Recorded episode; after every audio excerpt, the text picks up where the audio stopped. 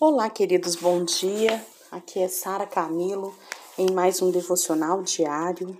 Hoje, dia 13 de abril de 2021. Nós vamos continuar falando sobre o poder de um coração sincero. Que a graça e a paz do Senhor Jesus seja transbordante na sua vida. Não só nesse dia, mas em todos os momentos. Ontem nós falamos sobre o coração de Tomé. E nós falamos que Deus ele é tocado pelas nossas fraquezas, pelas nossas dores e enfermidades.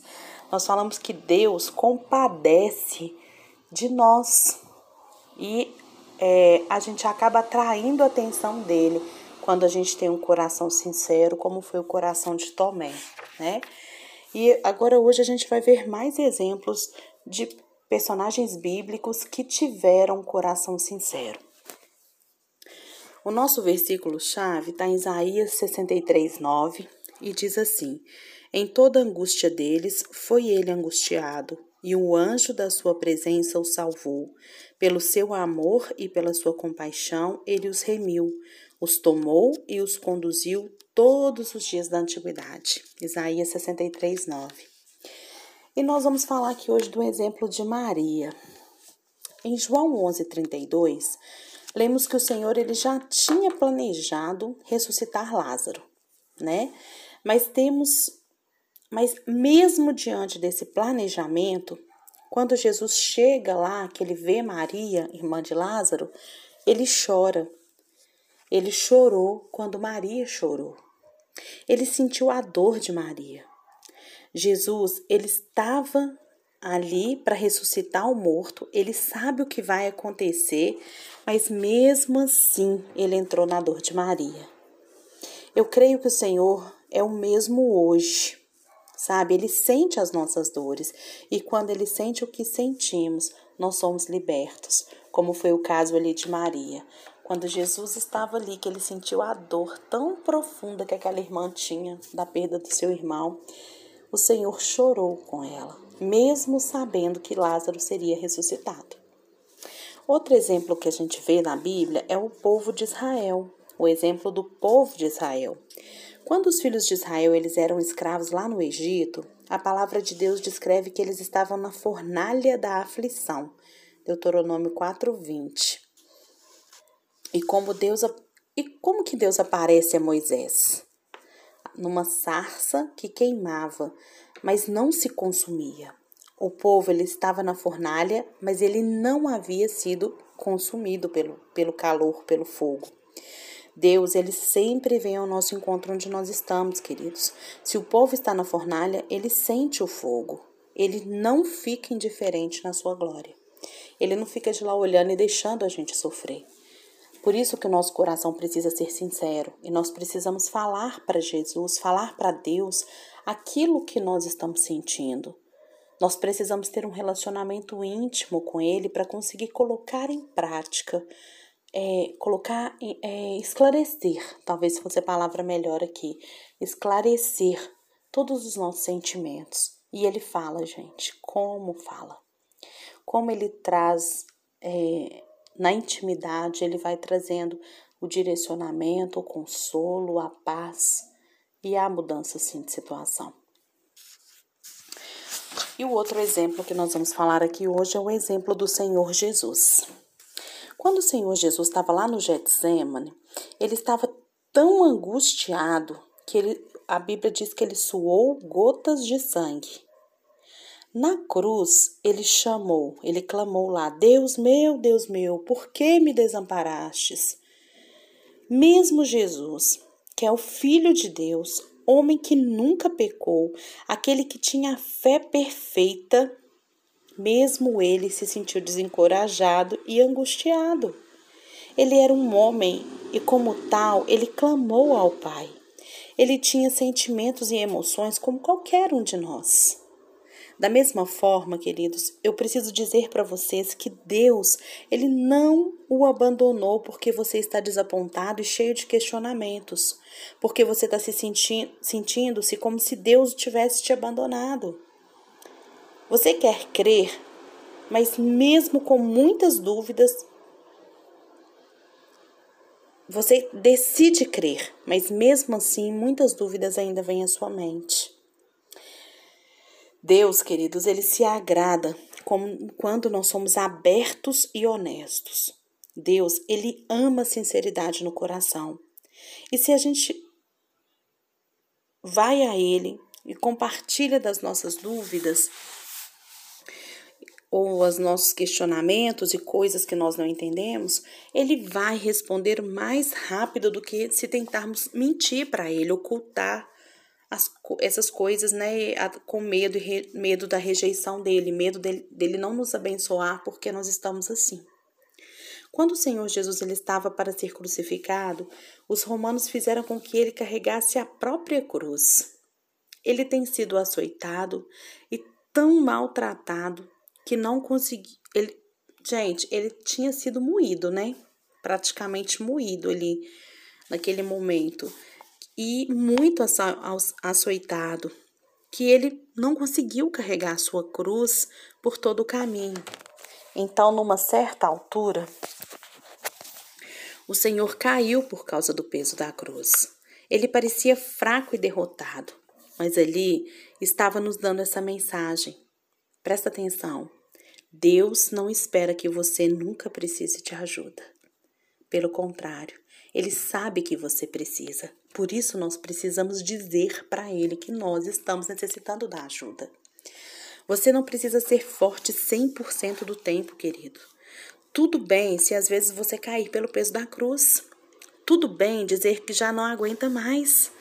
Algumas vezes a nossa cruz pode ficar muito pesada assim. Você talvez diga: eu não consigo educar essa criança, eu não aguento mais esse casamento. Nesse momento, o acusador vem para dizer que você que se você tiver alguma dúvida, Deus nunca ouvirá. Ele dirá que Deus nada fará por alguém cheio de desencorajamento e de angústia. É isso que o inimigo faz, gente. Ele vem para acusar.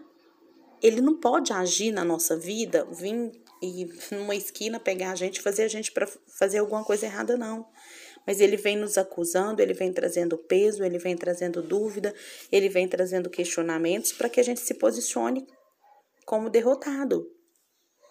Lembre-se que me lembre-se de que mesmo o Senhor Jesus ele não conseguiu carregar o peso da cruz no caminho todo. E quando ele caiu no chão, gente, Deus não o abandonou, mas ele providenciou alguém para que viesse ajudá-lo. Um homem chamado Simão Sirineu veio carregar a cruz para Jesus. Quando você estiver abatido, desencorajado e sentindo-se incapaz de levar a sua cruz, Deus vai enviar alguém para ajudá-lo e para encorajá-lo. Pode ter certeza. Por isso que nós precisamos ser sinceros com Deus e falar para ele, Pai, não estou aguentando. Eu preciso de ajuda. Eu preciso de reforço aqui agora. Ele quer a nossa confissão, ele quer esse pedido de ajuda da gente. Não tem problema cair, não tem mesmo, mas você tem que levantar. Não há problemas em ter dúvida, apenas não permaneça na dúvida. Esse que é o grande problema. A dúvida é na mente e a incredulidade é quando ela chega no coração. Aí que está o problema. Aí que está o grande problema. Porque quando nós somos incrédulos, nós então começamos a questionar Deus, o seu poder e o seu amor. E é aí que vem o problema na nossa vida. É normal a gente ficar desapontado, mas a gente precisa é, lembrar que esse desapontamento ele não é o fim da nossa história. Deus ainda tem algo grande para mim e para você. Fé, queridos, não é esconder os nossos sentimentos e tentar agir como um super-homem. Fé não é isso. Fé é uma questão de ser real e transparente com Deus. Se você for tão honesto com Deus a ponto de lhe expressar até mesmo as suas dúvidas, Ele mesmo vai encarregar de mudar a sua história. Pode ter certeza. Se eu não dou conta, eu não dou conta de perdoar essa pessoa, em vez de eu ficar ali falando que eu não vou perdoar, eu vou pedir ajuda a Deus para me ajudar a perdoar. E em qualquer outra área da nossa vida. Deus está conosco em nossos momentos de fé, mas Ele está também conosco nos nossos momentos de dúvida.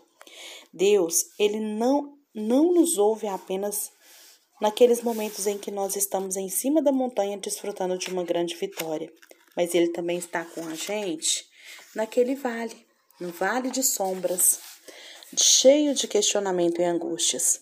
Provavelmente até a gente ouvir, a gente ouve mais de Deus no vale nesses momentos de dúvida, não é verdade? A sua fidelidade, ela sempre nos supra em nossa fé, mas a sua graça nos acode em nossas fraquezas. Nós pensamos sempre que Deus ele vem sobre as pessoas de fé. Aí ele, ele faz tudo para a pessoa de fé. Mas há poder num coração sincero, gente, que se abre honestamente para o Senhor.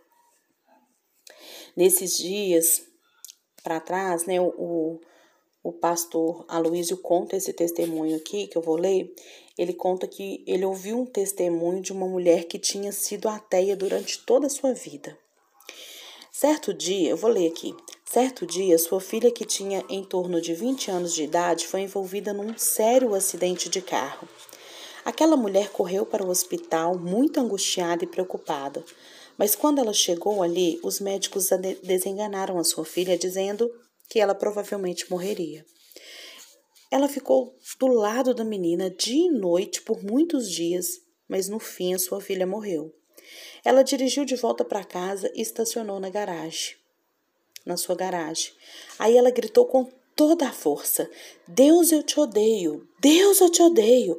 Deus, eu te odeio! Mas naquele momento ela disse que ouviu uma voz terna, terna e amorosa dizendo: Esta é a primeira vez que você fala comigo e eu vou mostrar para você o quanto eu te amo. Ai, que tremendo! Ela testemunhou que naquele dia ela teve a certeza da existência de Deus, porque o seu amor, o amor de Deus, encheu aquela garagem, encheu a vida dela e, foi, e ela foi instantaneamente consolada. Deus, ele estava esperando somente uma pequena semente de fé. Queridos, quando a dúvida vem acompanhada de um desejo sincero de conhecer a Deus, essa sinceridade certamente tem poder. Eu creio que esta é uma das razões porque o livro de Salmos foi escrito.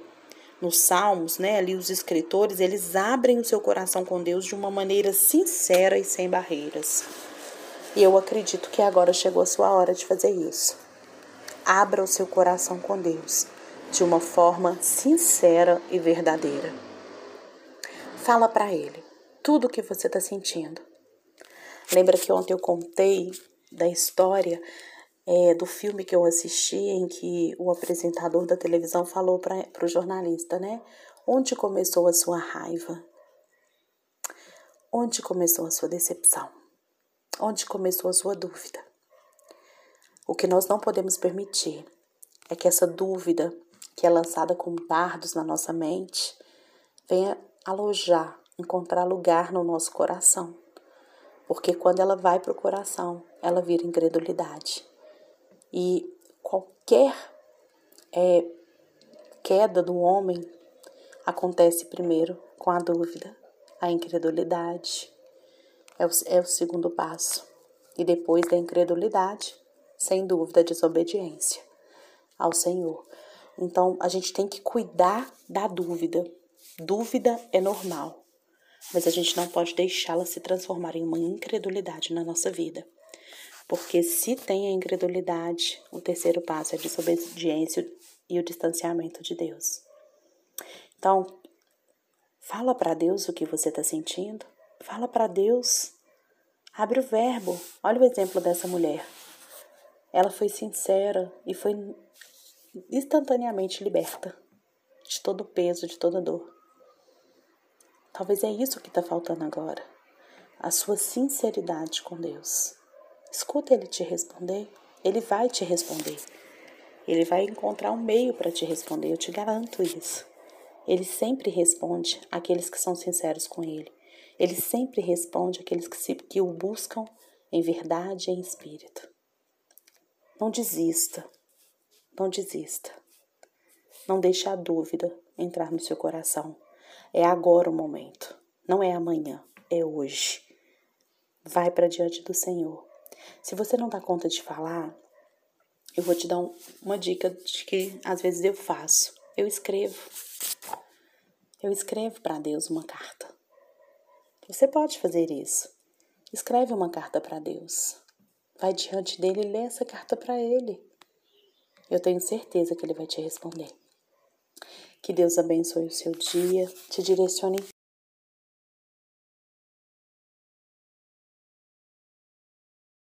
de Deus, porque o que ele tem para você é o melhor. Um beijo.